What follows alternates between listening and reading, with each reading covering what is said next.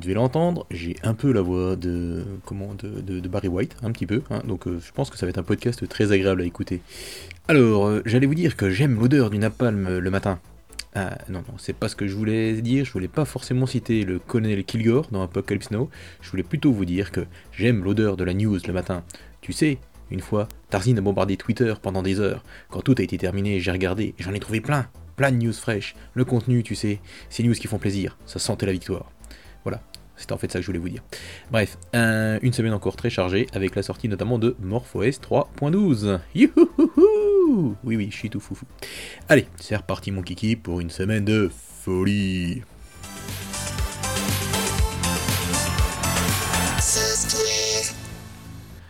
Alors, une rubrique logicielle cette semaine qui est plus que chargée, hein.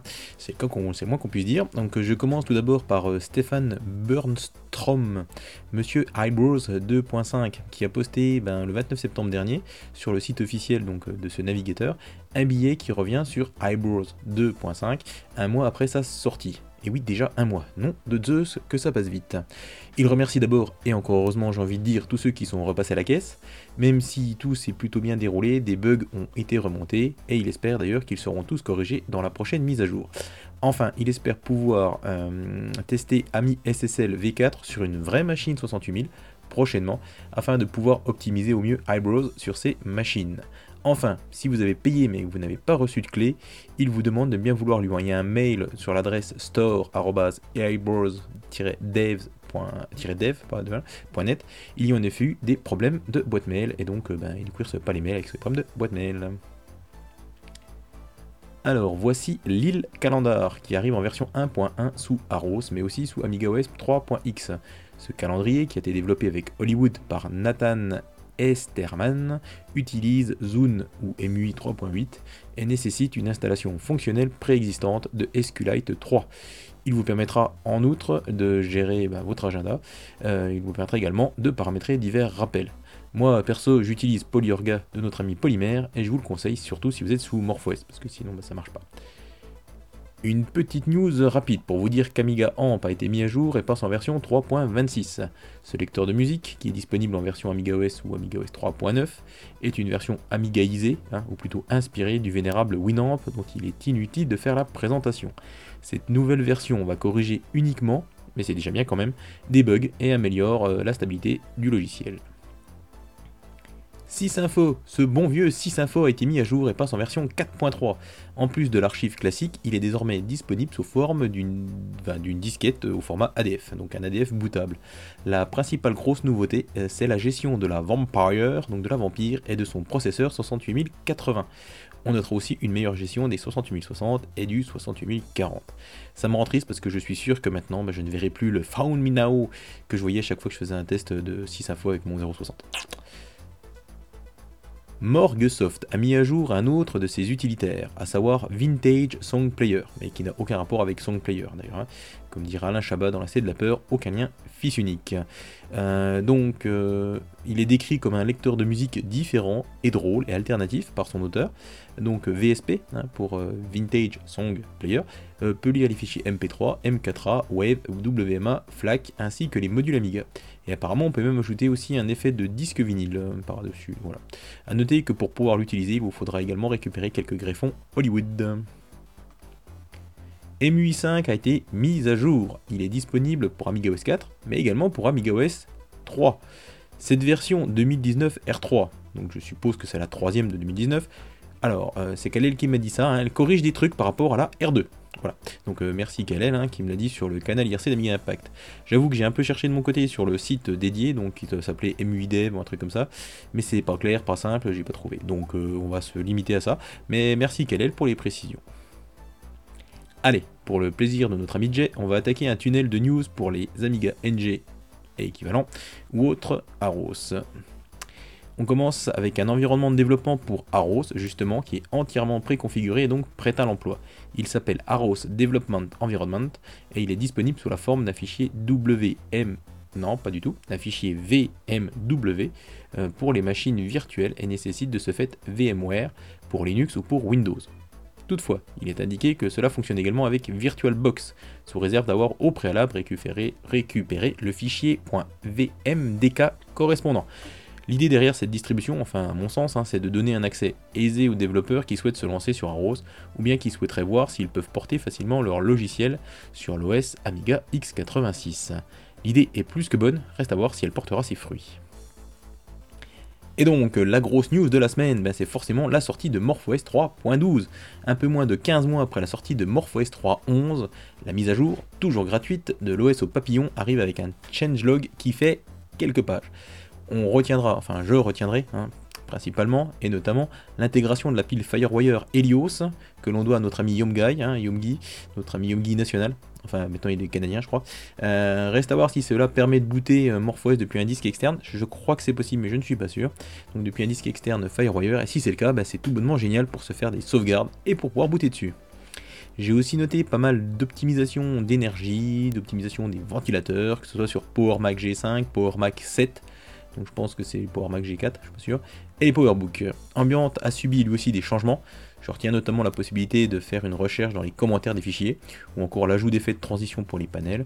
Un autre gros morceau, ben, c'est la mise à jour de Flow Studio, ex-Scribble, l'éditeur de texte code source avec coloration syntaxique et tout le toin-toin. Euh, donc qui est un outil indispensable pour qui veut pisser du code sur MorphOS. Il gère désormais Hollywood. D'ailleurs, l'accent a été mis dans le communiqué de la MorphoSteam également sur LUA, qu'il faudra un jour que je regarde de plus près. Pas mal de monde attendait de voir aussi ce que la MorphoSteam allait faire avec euh, Odyssey ou WB. Eh bien, il y a eu pas mal de mises à jour cosmétiques, déplacement de boutons de l'interface, fusion, euh, fusion du bouton recharger stop, mais aussi des mises à jour du cœur du navigateur internet en lui-même, qui le rend désormais beaucoup plus rapide. Euh, c'est ce que me disait aussi Kalel sur IRC.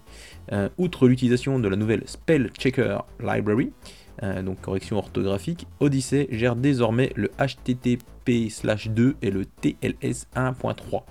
Le nombre de connexions entrantes atteint désormais 32 hein, pour un même hôte, et les composants internes tels que curl, OpenSSL, SQLite, FFmpeg, libxml2 et libxslt ont été mis à jour pour utiliser les dernières versions.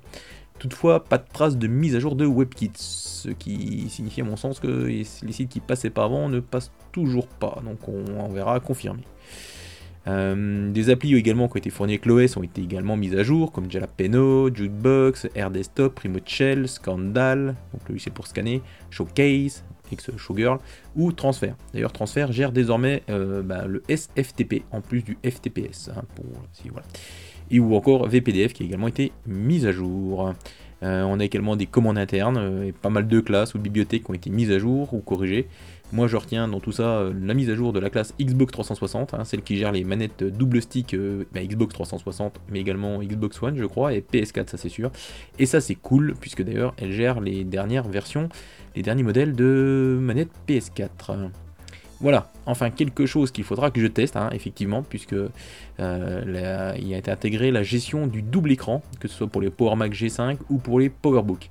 Donc euh, celle-ci a l'air un peu particulière, puisqu'on a apparemment, je dis bien apparemment parce que j'ai pas encore testé, euh, on a bien affichage différencié entre l'écran, on va dire le moniteur qui est branché sur le PowerBook par exemple, et l'affichage du PowerBook. Donc c'est bien différencié. Mais le passage donc de la souris d'un écran à l'autre, va dire se fait à l'ancienne en cliquant sur le gadget qui est dédié en haut à droite euh, de l'écran ou alors avec un raccourci clavier. Euh, mais ça se fait pas entre guillemets naturellement, on va pas glisser la souris euh, tout à droite de l'écran pour qu'elle passe sur l'écran du PowerBook qui est posé à droite. Voilà. Faut encore jouer avec ça, donc est-ce que ça sera prévu, je ne sais pas.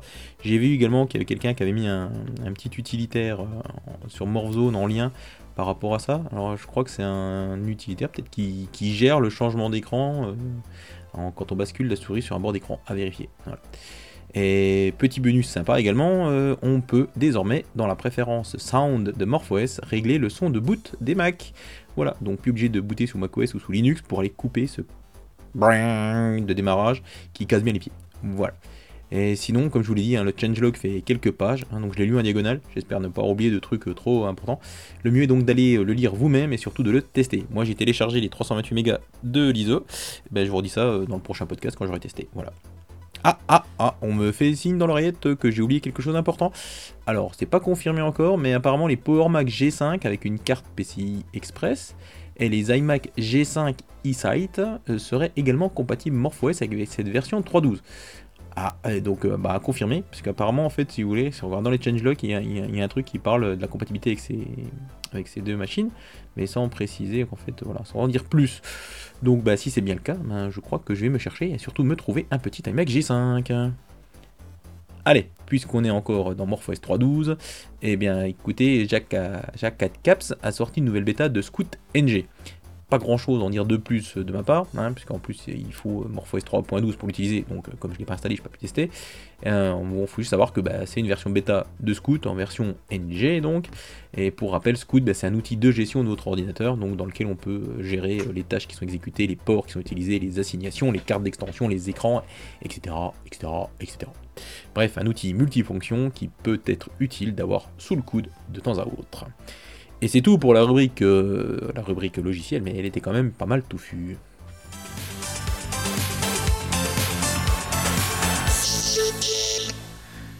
Aladdin veille au grain. Et ça rime, et il a raison.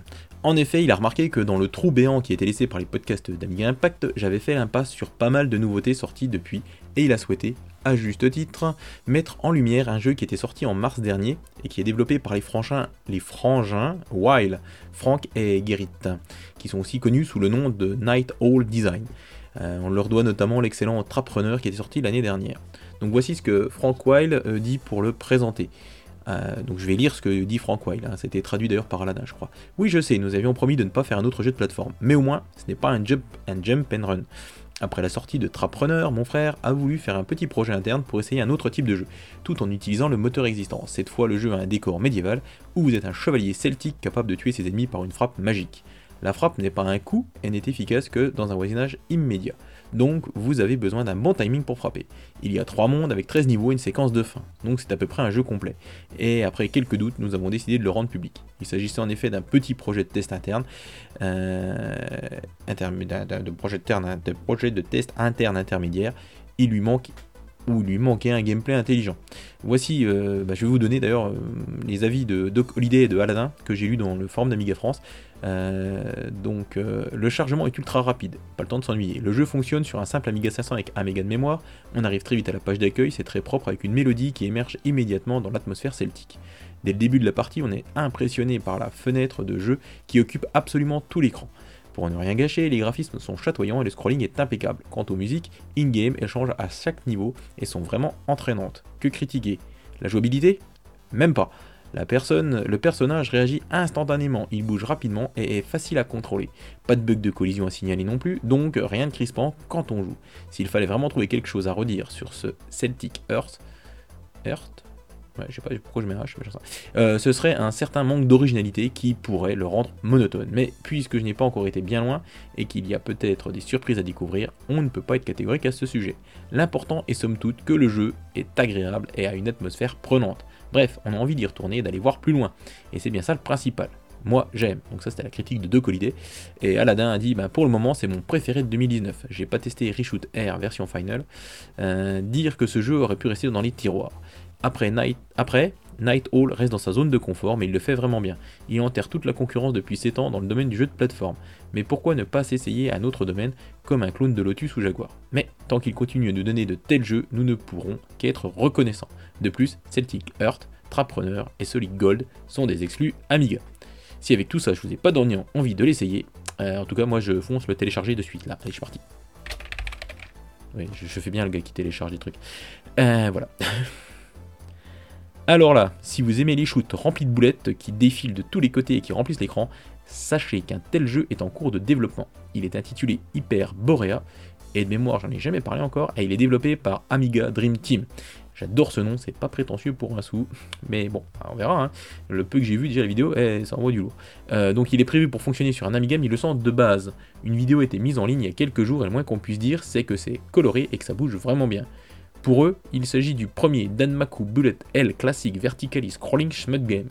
Et je crois bien qu'ils ont raison, c'est bien le premier euh, shoot them up à scrolling vertical de type classique avec des, boulettes de l'enfer, hein, type Danmaku. Euh, vous pouvez, en plus de cette vidéo, aller voir leur page Facebook si vous voulez avoir plus d'infos. Les liens sont évidemment dans la description, tout ça, blablabla, en bas ou dans la news. Amitopia a mis en ligne une entrevue avec Sean Water, Water ou Waters, hein, je sais plus, j'écris Water, mais je crois que c'est Waters, le développeur de Black Dawn Rebirth, qui est le remake de Black Dawn, hein, un dungeon crawler, vous savez, c'est les jeux de type euh, en vue subjective où on se déplace case par case, euh, comme Dungeon Master et tant d'autres. Il y a également, à la suite donc de cette entrevue, une entrevue avec Jérémy de Double Side Game, Games avec un S, hein, l'éditeur du jeu. Ce jeu qui s'annonce plus que prometteur est développé en Amos. On apprend dans cette entrevue d'ailleurs que les précommandes pour euh, ce remake devraient être ouvertes en octobre avec une sortie à temps pour Noël. Cette année, je crois que le Père Noël n'aura pas assez de saout pour vous faire plaisir à tous avec tout ce qui est sorti sur Amiga dernièrement. Allez, joyeux Noël, enfin pas tout de suite.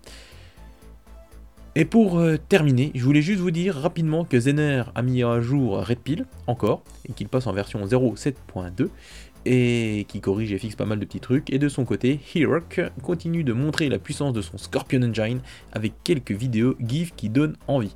Donc euh, je crois pas que j'ai mis les liens dans la description pour ça, mais euh, voilà, vous pouvez chercher un petit peu et puis vous allez voir. C'est vrai que ce Scorpion Engine a l'air très très très très prometteur.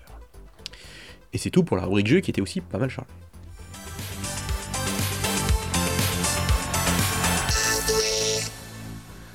Allez, on ouvre le bal des vampires. Oui, je sais, c'était facile, désolé. Euh, avec l'annonce du tarif de la Vampire V4 autonome chez nos amis Helvète de Rolec. Donc pour la somme de 600 francs suisses, soit 560 euros, vous aurez la Vampire V4 autonome dans un boîtier en alu ainsi qu'un adaptateur d'alimentation USB 5V 2 A. Le reste est en option, comme l'USB Blaster, l'adaptateur Compact Flash avec son câble, le clavier et la souris compatibles, ou bien encore la carte Compact Flash de 32 Go. Si on fait le calcul rapide de l'ensemble, chez Relais, il vous en coûterait ainsi, donc en mettant bout à bout toutes ces options, 741 francs suisses, soit un peu plus de 690 euros pour une config complète. Ils ont également ouvert les pro-commandes, les précommandes, et pour cela, il convient de leur envoyer un petit mail. Enfin, chose intéressante également, Relais a mis le lien vers les périphériques compatibles et a ajouté une précision importante. Alors les périphériques compatibles ils sont listés sur le wiki euh, de la Vampire. Hein.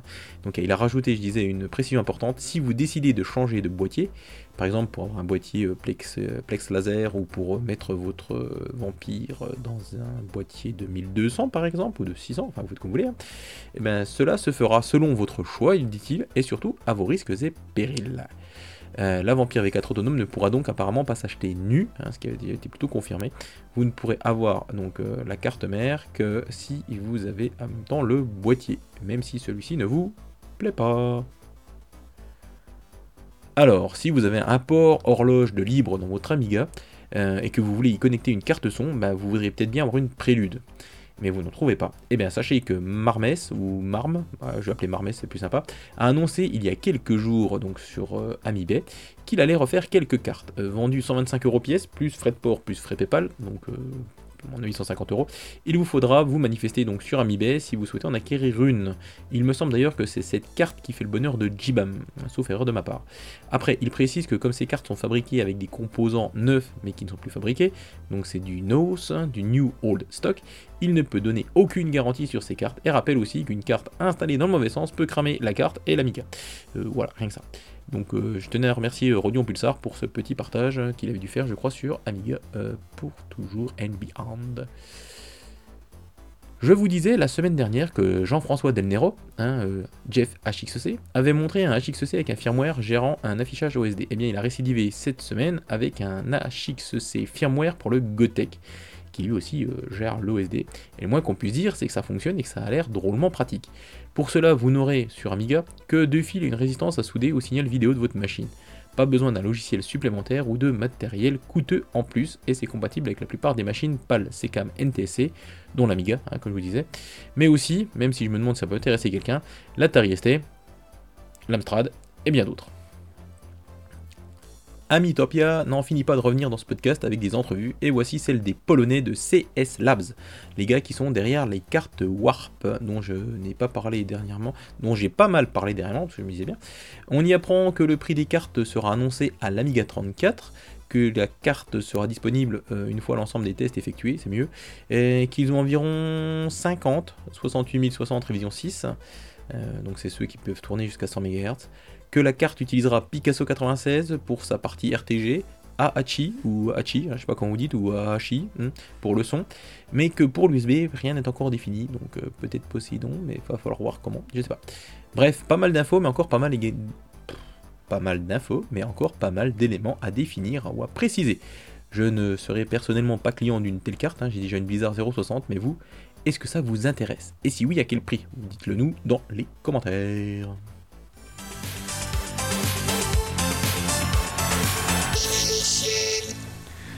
J'ai bien cru qu'il n'y aurait pas de rubrique émulation, mais comme j'ai décidé de basculer les émulateurs d'autres machines qui tournent sur nos machines à nous, euh, donc dans cette rubrique émulation, ben, j'en ai quand même trouvé un, et c'est Atomulator qui passe en version 1.29. Atomulator est donc un émulateur de l'Acorn Atom, le premier ordinateur Acorn qui était sorti en 1980. Cet émulateur, qui a été créé par Tom Walker, a été porté sur l'OS au Papillon, MorphOS quoi, par Pollux. Cette version gère l'extension euh, qui permet d'avoir 32 kg de mémoire, et oui, il y a quand même 32 kg de mémoire. Elle gère aussi l'interface AtomMMC, AtomSeed, tout en fixant quelques bugs. Si vous êtes un archéologue de la micro-informatique, voici donc un émulateur qui devrait pouvoir vous faire plaisir.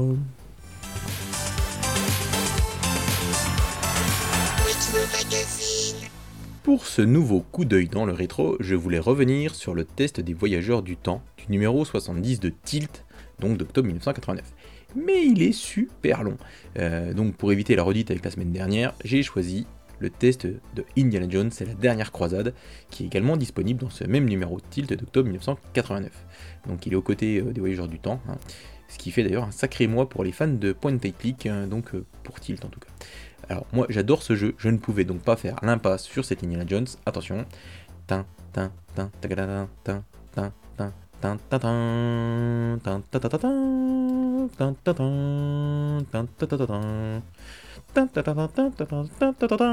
Voilà, c'est parti pour Indiana Jones et la dernière croisade. Donc c'est pour PC compatible. Alors, la vie n'est pas triste avec Indy. Le suspense le dispute au mystère. L'humour rend les énigmes attrayantes. Les combats mêlent l'action à l'aventure. Un jeu difficile et passionnant. Donc c'est un jeu Lucasfilm Games, conception et programmation Noah Falstein, Ron Gilbert et David Fox.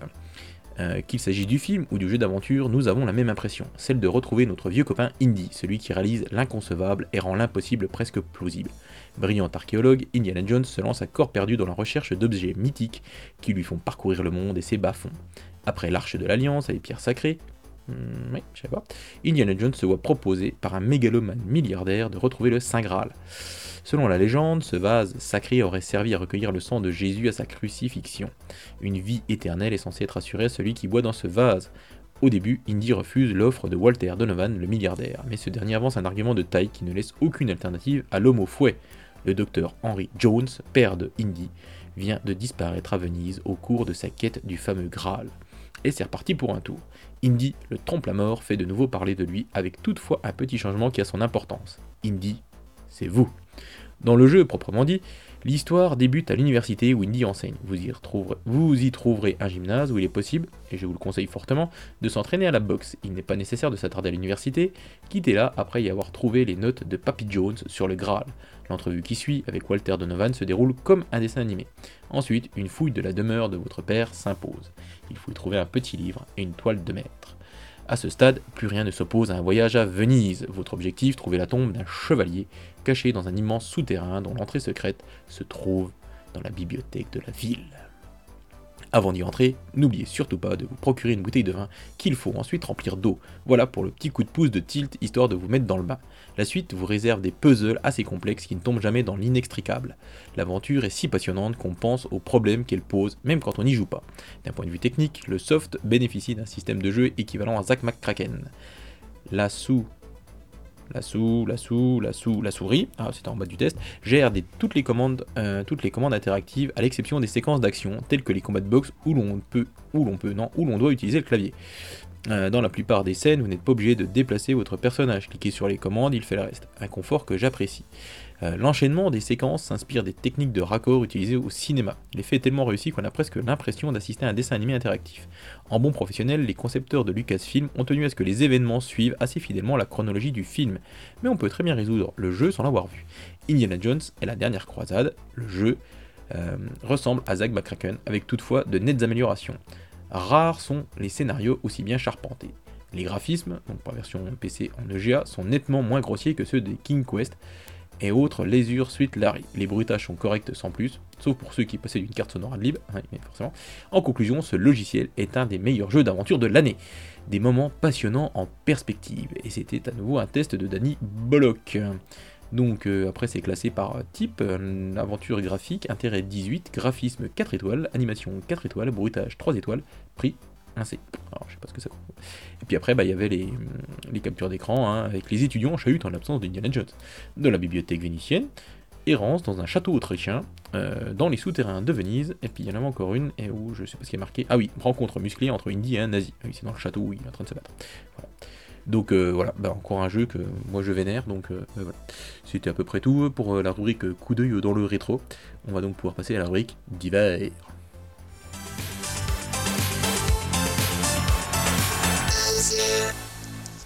Pour cette rubrique d'hiver, on va commencer par Amiga France qui lance l'Amiga France Championship. Chaque mois, lorsque vous participez au concours d'Amiga France, en effet, vous gagnez des points que vous cumulez pour déterminer votre place dans un grand classement annuel. Comme les derniers des différents classements mensuels accumulent désormais des points pour leur classement annuel, il vous faudra donc participer et poster régulièrement vos scores, puisque en fait, dès que vous jouez, vous pouvez marquer des points. Enfin, vous marquez des points. Et comme vous pouvez le voir, si vous cliquez sur le petit lien avec la description, ça rail dur en tête entre Doc Holiday et Mute2828. Je ne sais plus si c'est comme ça qu'il faut dire son pseudo, mais je crois que c'est ça, Mute2828. Et j'ai même quelques points. Et oui, oui, j'en ai. Suite à ma participation pour le concours sur Pinball Fantasies. Euh, voilà. Donc euh, vous voilà, voilà de quoi vous motiver et vous donner envie de ressortir votre joystick. J'ai bien dit votre joystick, hein, bande de petits sacripants. D'ailleurs, le concours de ce mois-ci chez Amiga France se fera sur Roadland, un des jeux d'ailleurs euh, qui doit être un des jeux préférés de Tipeee. D'ailleurs, s'il nous écoute, je le salue bien bas.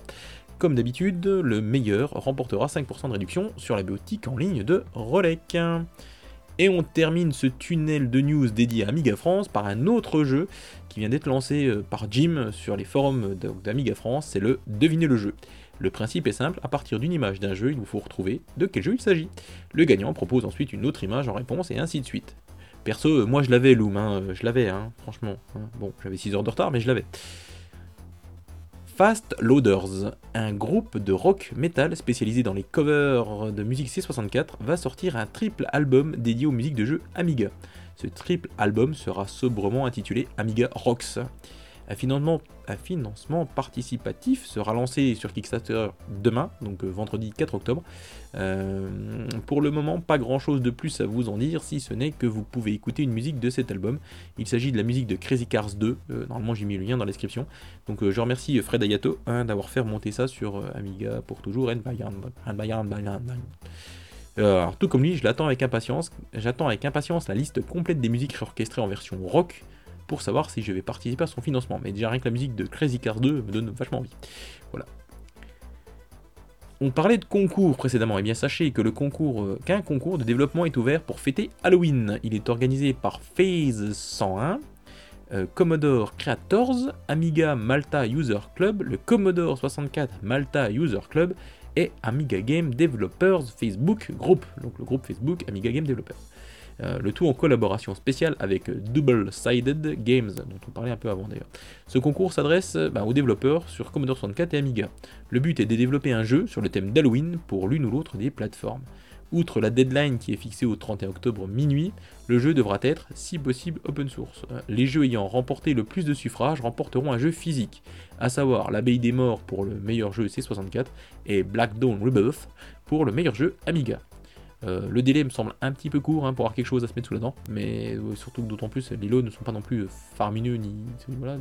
Mais bon, qui sait? Peut-être que les pépites émergeront de ce concours, c'est tout le mal qu'on peut souhaiter à ce concours, à ses organisateurs, et aussi qu'on peut souhaiter à nous.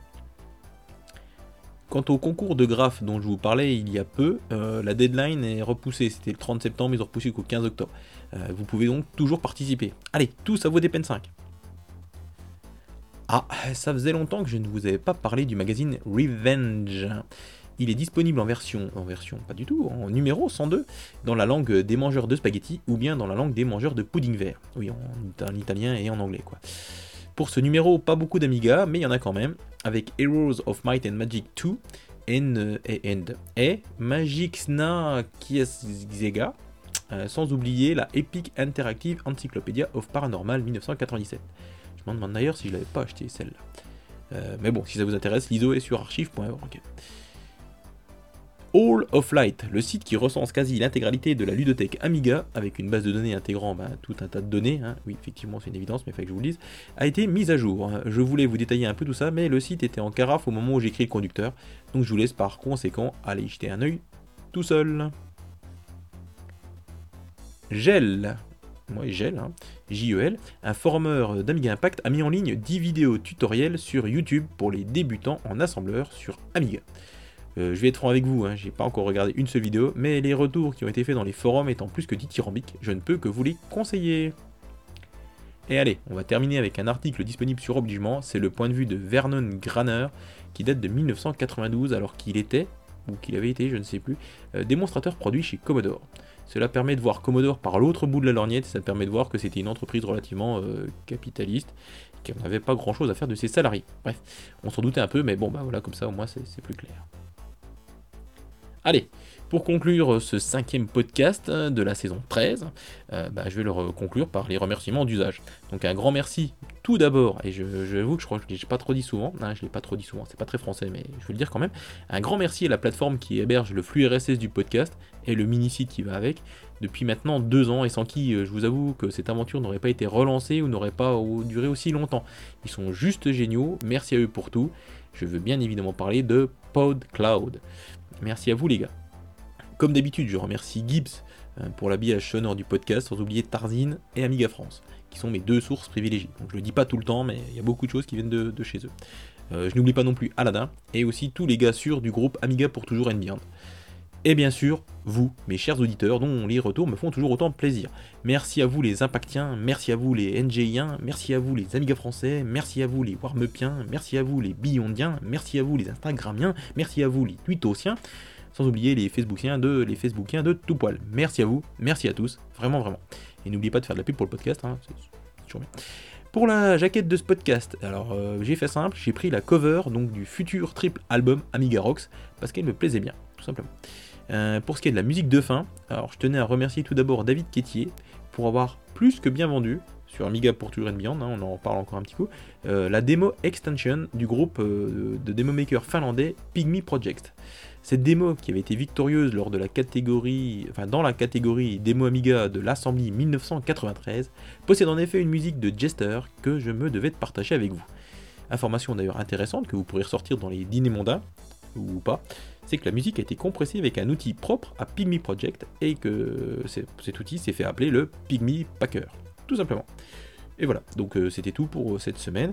Euh, peut-être que la semaine prochaine, euh, vous aurez le retour du podcast d'Amiga Vibes. Alors peut-être, on va voir, on ne sait pas encore. je goût c'est proposé. Donc peut-être qu'une semaine sur deux en alternance, vous aurez un podcast d'Amiga Vibes, un podcast d'Amiga Impact, un podcast d'Amiga Vibes, un podcast d'Amiga Impact, un podcast d'Amiga Vibes, un podcast d'Amiga Impact pense que vous avez compris.